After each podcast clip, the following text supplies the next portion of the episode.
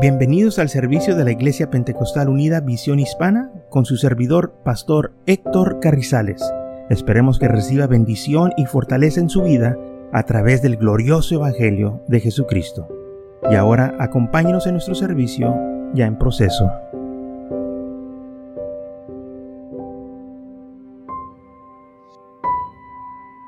En Hechos capítulo 8, versículos 5 al 12, leemos donde dice la palabra del Señor que Felipe descendió a Samaria a predicar, así como el Señor les dijo que fueran a Samaria. Y vamos a ver lo que Felipe el evangelista les predicó en Hechos capítulo 8 versículos 5 al 12 y lo puedes encontrar. Bueno. Dice así, entonces Felipe, descendiendo a la ciudad de Samaria, les predicaba a Cristo y a la gente unánime escuchaba atentamente las cosas que decía Felipe, oyendo y viendo las señales que hacía, porque de muchos que tenían espíritus mundo salían estos dando grandes voces y muchos paralíticos y cojos eran sanados. Así que había gran gozo en aquella ciudad. Pero había ahí un hombre llamado Simón, que tenía eh, que antes ejecutaba la magia en aquella ciudad y había engañado a la gente de Samaria haciéndose pasar por algún grande. A este oían atentamente todos, desde el más pequeño hasta el más grande, diciendo, este es la gran poder, gran poder de Dios. Y estaban atentos porque con sus arte magias les engañaba mucho tiempo, pero cuando creyeron a Felipe, que anunciaba el Evangelio de Dios y el nombre de Jesucristo, se bautizaban hombres y mujeres. Entonces vemos aquí que cuando salieron los discípulos, cuando salieron los creyentes, Felipe salió a predicar a Samaria ¿Y qué era lo que predicaba? Les predicaba a Cristo, les predicaba el Evangelio. Y el Señor apoyaba este ministerio por medio de señales que hacía, sanidades, y echaba fuera a espíritus inmundos. Y mucha gente era sanada, muchos cojos, paralíticos eran sanados y había gran gozo en aquella ciudad. Y dice la Biblia que el versículo 12, por, pero cuando creyeron a Felipe que anunciaba el Evangelio del reino de Dios, el nombre de Jesucristo, se bautizaban. Ah, aquí vemos que los discípulos o la iglesia primitiva estaba bautizando. Aparte que ellos predicaban el arrepentimiento, se bautizaban. Ok, estos son los samaritanos. ¿Y, ¿Y qué fue lo que dijo Jesús? Vayan y prediquen el Evangelio empezando ¿dónde? En Jerusalén y luego Judá y en Samaria. Y aquí vemos que llegaron a Samaria, porque esto fue lo que el Señor dijo. Ahora bien, dice la palabra del Señor que cuando Felipe terminó ahí la obra del Señor, dice que el ángel del Señor habló a Felipe diciendo, levántate y ve hacia el sur, en Hechos capítulo 8, versículo 26, el ángel le habla a Felipe y le dice, vete para el lado del sur, porque ahí va a haber alguien que te va a estar esperando, va a pasar algo, tú nomás vete para allá. Y bueno, dice la Biblia que entonces Felipe se levantó y se fue, y sucedió que un etíope, enuco, funcionario de Candesia, reina del de los etíopes, la cual estaba sobre el cual estaba sobre todos los tesoros y había venido a Jerusalén para adorar. Este etíope fue a Jerusalén, estaba ahí orando, estaba ahí buscando del Señor, y el Espíritu del Señor habla a Felipe cuando este hombre va con su carro por el camino. Dice la Biblia que él iba leyendo donde eh, Isaías hablaba tocante de Jesús, pero él no sabía a quién se estaba refiriendo eh, e, estas escrituras. Entonces Felipe aconteció que eh, se le arrimó y le preguntó, oye, este, ¿sabes lo que estás leyendo? Y le dijo aquel hombre, pues, mm, ¿cómo vas a ver si no hay nadie que me explique? Y entonces Felipe se, le dice, ¿sabes qué? Yo te puedo enseñar. Eh, y, y, lo animó que se subiera a su carro. Y dice la Biblia que donde él iba leyendo de Isaías, empezó Felipe de ahí a predicarle, a enseñarle. Y le dijo, ¿de quién está hablando? Y dice, está hablando de Jesús. Aleluya. De Jesucristo está hablando. Dice la Biblia, y el pasaje de la escritura que leía era este, el versículo 32. Como oveja al matadero fue llevado, y como cordero mudo delante de los trasquiladores, así no abrió su boca. Y su humillación no se le hizo justicia, mas su generación, ¿quién la contará? Porque fue quitado de la tierra su vida. Respondió el eunuco y le dijo a Felipe, te ruego que me digas, ¿de quién dice el profeta esto? ¿De sí mismo o de algún otro. Entonces Felipe abre la boca y confiesa desde esta escritura, le anuncia el Evangelio de Jesús. Está hablando de Jesús. Felipe le dijo todo lo que había acontecido con Jesús, cómo había nacido, cómo había hecho grandes milagros, cómo murió, cómo se levantó entre los muertos, cómo por medio de ese sacrificio que él hizo por la humanidad, ahora la humanidad tiene este, vida eterna si lo aceptan como su salvador personal, se arrepienten sus pecados. Y entonces este hombre estaba atento, escuchando todo lo que Felipe le estaba diciendo. El versículo 32, 36 dice, y oyendo, yendo por el camino llegaron a cierto lugar, a cierta agua, y le dijo el eunuco, aquí hay agua, ¿qué impide que yo sea bautizado. Felipe dijo, si crees con todo tu corazón, bien puedes. Respondió, dijo, creo que el Señor, creo que Jesucristo es el Hijo de Dios. Y mandó parar el carro y descendieron ambos al agua y Felipe le eunuco y le bautizó. De nuevo vemos la iglesia primitiva bautizando. Este hombre creyó, pero no nomás creyó, fue bautizado. Muchas de las veces la gente dice, eh, por más creer en el Señor Jesucristo y será salvo y toda tu casa. No termina ahí las escrituras. Este hombre también creyó. Dice, yo creo.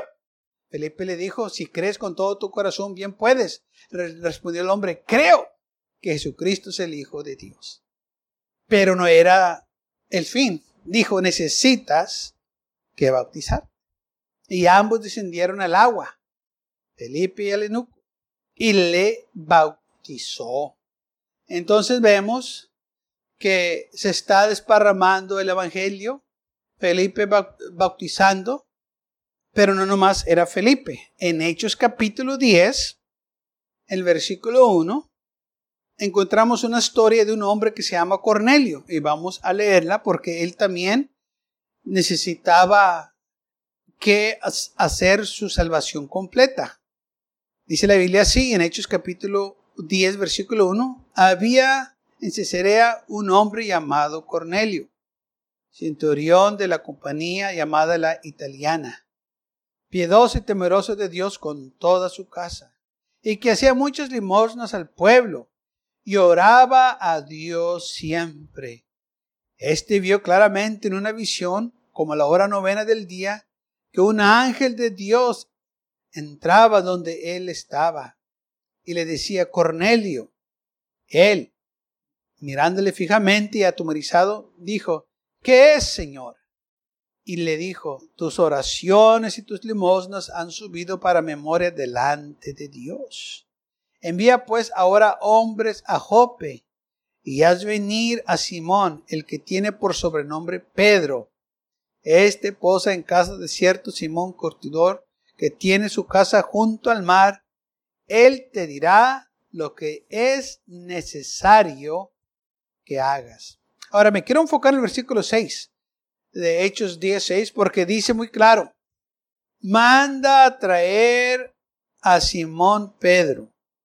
Manda a traer a Pedro. Este posa en casa de cierto Simón Curtidor, que tiene su casa junto al mar. Dice, y él te dirá lo que es necesario que hagas. Necesario, pues ¿qué era lo que necesitaba que hacer este hombre? Si regresamos para atrás al versículo 1, dice la Biblia que este hombre era un eh, centurión de la compañía italiana, o sea, e, era un romano, un gentil. Pero dice la Biblia que era piedoso y temeroso de Dios con toda su casa y que hacía muchas limonas al pueblo y oraba a Dios siempre. Entonces vemos que este hombre mm, vivía una vida agradable delante de Dios, piedoso, o sea, era un hombre bueno, temía a Dios y oraba y hasta miraba visiones, que se le apareció aquel ángel y le dijo, Cornelio, tú necesitas que mandar traer a Simón para que te diga qué es lo que necesitas que hacer.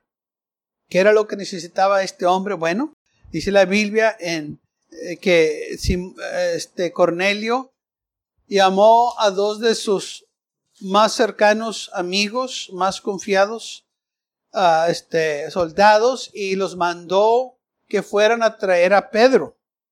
Y ya llegando ellos allá, el Señor estaba tratando con Pedro para que Pedro regresara con ellos. Y esto fue lo que sucedió. Pedro fue y mientras este, Pedro iba, Cornelio y su familia y muchos amigos estaban esperando que llegara Pedro.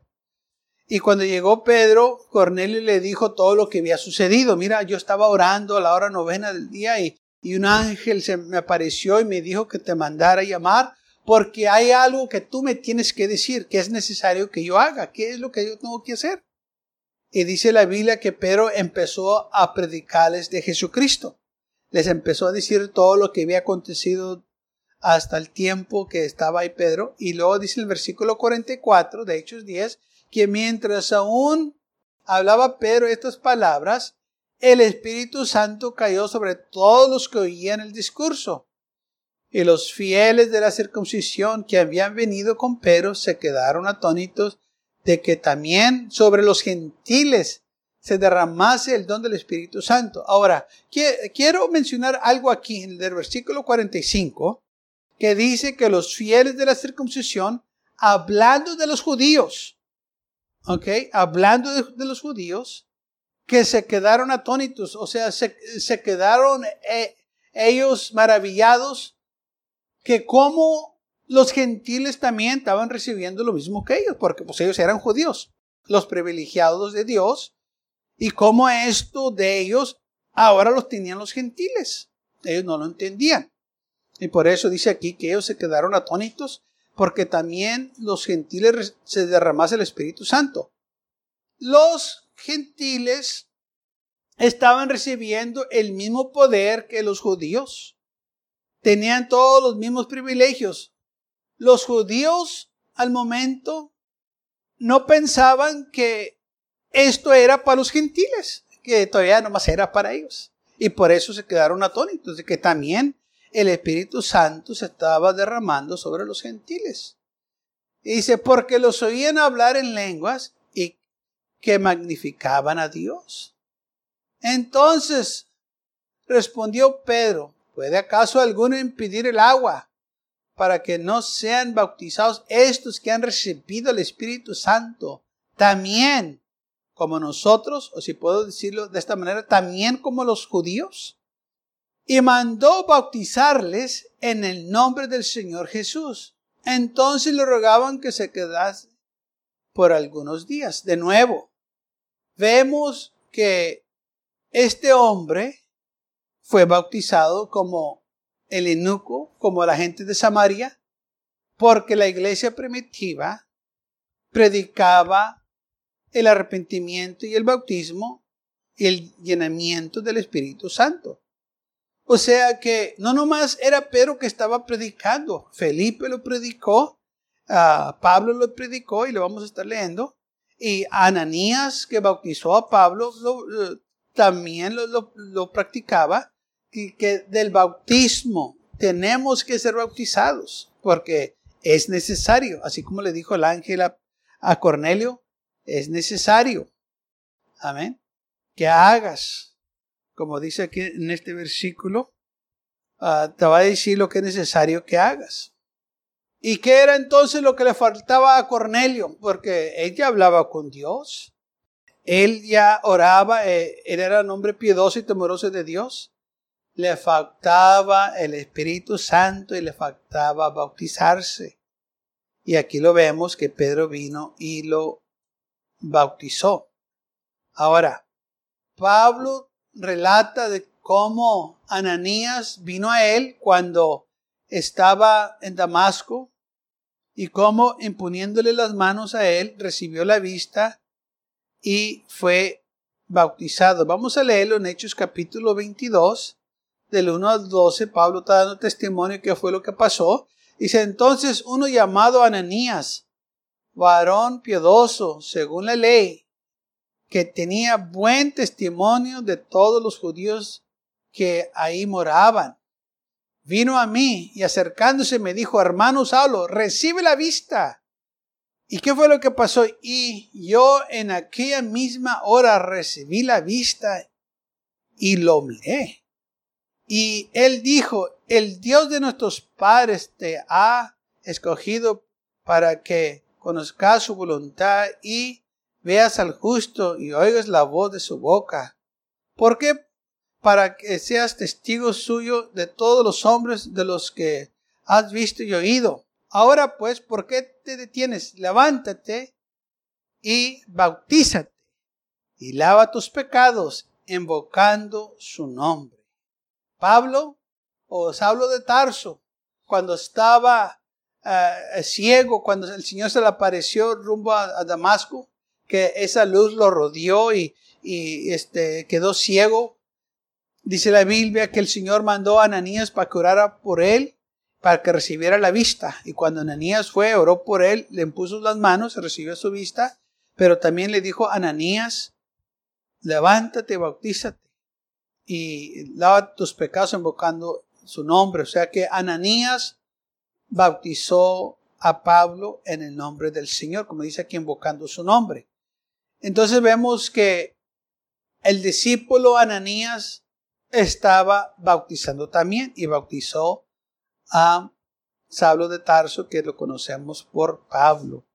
Ahora bien, Pablo es misionero y anda predicando por toda Asia Menor y llega a cierto lugar donde lo ponen en la cárcel y vamos a leerlo en Hechos capítulo 6, que fue lo que aconteció. Hechos capítulo 6, empezando el versículo 25, es decir, la palabra del Señor. Pero a la medianoche, orando Pablo y Silas, cantaban himnos a Dios, y los presos lo oían.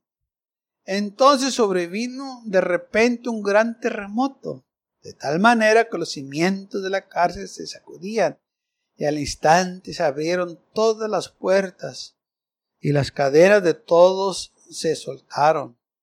Despertando el carcelero y viendo abiertas las puertas de la cárcel, sacó la espada y se iba a matar, pensando que los presos habían huido. Mas Pablo clamó a gran voz diciendo, no te hagas ningún mal, pues todos estamos aquí. Él entonces, pidiendo luz, se precipitó dentro y temblando se postró a los pies de Pablo y de Silas, y sacándoles le dijo, Señores, ¿qué debo de hacer para ser salvo? Ellos le dijeron, cree en el Señor Jesucristo y serás salvo tú y tu casa. Esto es un versículo muy popular, porque muchos dicen, ves, es todo lo que tienes que hacer. El carcelero le dijo a Pablo, ¿qué tengo que hacer para ser salvo? Y Pedro le dijo, Pablo les dijo, que en el Señor Jesucristo y serás salvo tú y tu casa. Pero ahí no termina la historia. Sigue. Dice, y le hablaban la palabra del Señor a él y a todos los que estaban en su casa. Y él, tomándolos aquella misma hora de la noche, les lavó las heridas y enseguida se bautizó. Él con todos los suyos. Entonces vemos que no nomás se trató de que creyeran en el Señor Jesucristo, pero también fue bautizado. Pablo y Silas bautizaron al carcelero de Filipe. Entonces, no se trata nomás de creer. La Biblia dice, crees que hay un Dios, haces bien, el diablo también cree y tiembla. Así que tienes que obedecer los mandamientos, arrepentidos y bautízate. Y este hombre fue lo que hizo. Que el versículo 33 lo dice muy claro. Que enseguida se bautizó él con todos los suyos. Así que aquellos que se detienen en el, versículo 31, les quiero pedir que sigan leyendo al capítulo 33, que dice ahí la palabra del Señor, que el carcelero con los suyos o con su familia fueron bautizados. ¿Por qué? Porque es importante, es esencial, es necesario nacer de nuevo, como el Señor le dijo a Nicodemo, es necesario nacer de nuevo de agua y del Espíritu. Todo esto lo leemos en el libro de los hechos porque estos son los hechos o las acciones de los apóstoles, de los discípulos del Señor. Cuando el Señor Jesús se fue, les dio estas instrucciones. Vayan por todo el mundo y prediquen el Evangelio. Hagan discípulos, bautícenlos. Es exactamente lo que estaban haciendo estos hombres. La iglesia primitiva bautizaba la iglesia de hoy tiene que hacer lo mismo. Tenemos que seguir predicando el arrepentimiento y tenemos que seguir bautizando a aquellos que se arrepienten para remisión de los pecados, porque el bautismo es para remisión de los pecados y es lo que vamos a estar hablando en el siguiente, eh, la siguiente enseñanza, en la siguiente serie de este eh, bautismo, de que el bautismo no es nomás para, para decirle a la gente que somos salvos. La Biblia no enseña eso. El bautismo es para remisión de los pecados, para lavar nuestros pecados, para ser limpios de nuestros pecados. Ahora bien, recuerden que mencionamos que Juan el Bautista y Jesús bautizaban, pero recordemos también lo que les comenté, que eso estaba en el Antiguo Testamento, bajo la ley.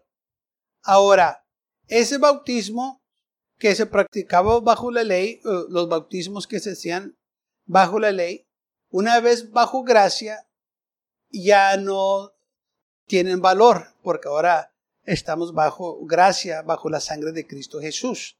Entonces, en Hechos capítulo 19, empezando el versículo 1, vemos un acontecimiento. Pablo se encuentra con unos discípulos de Juan.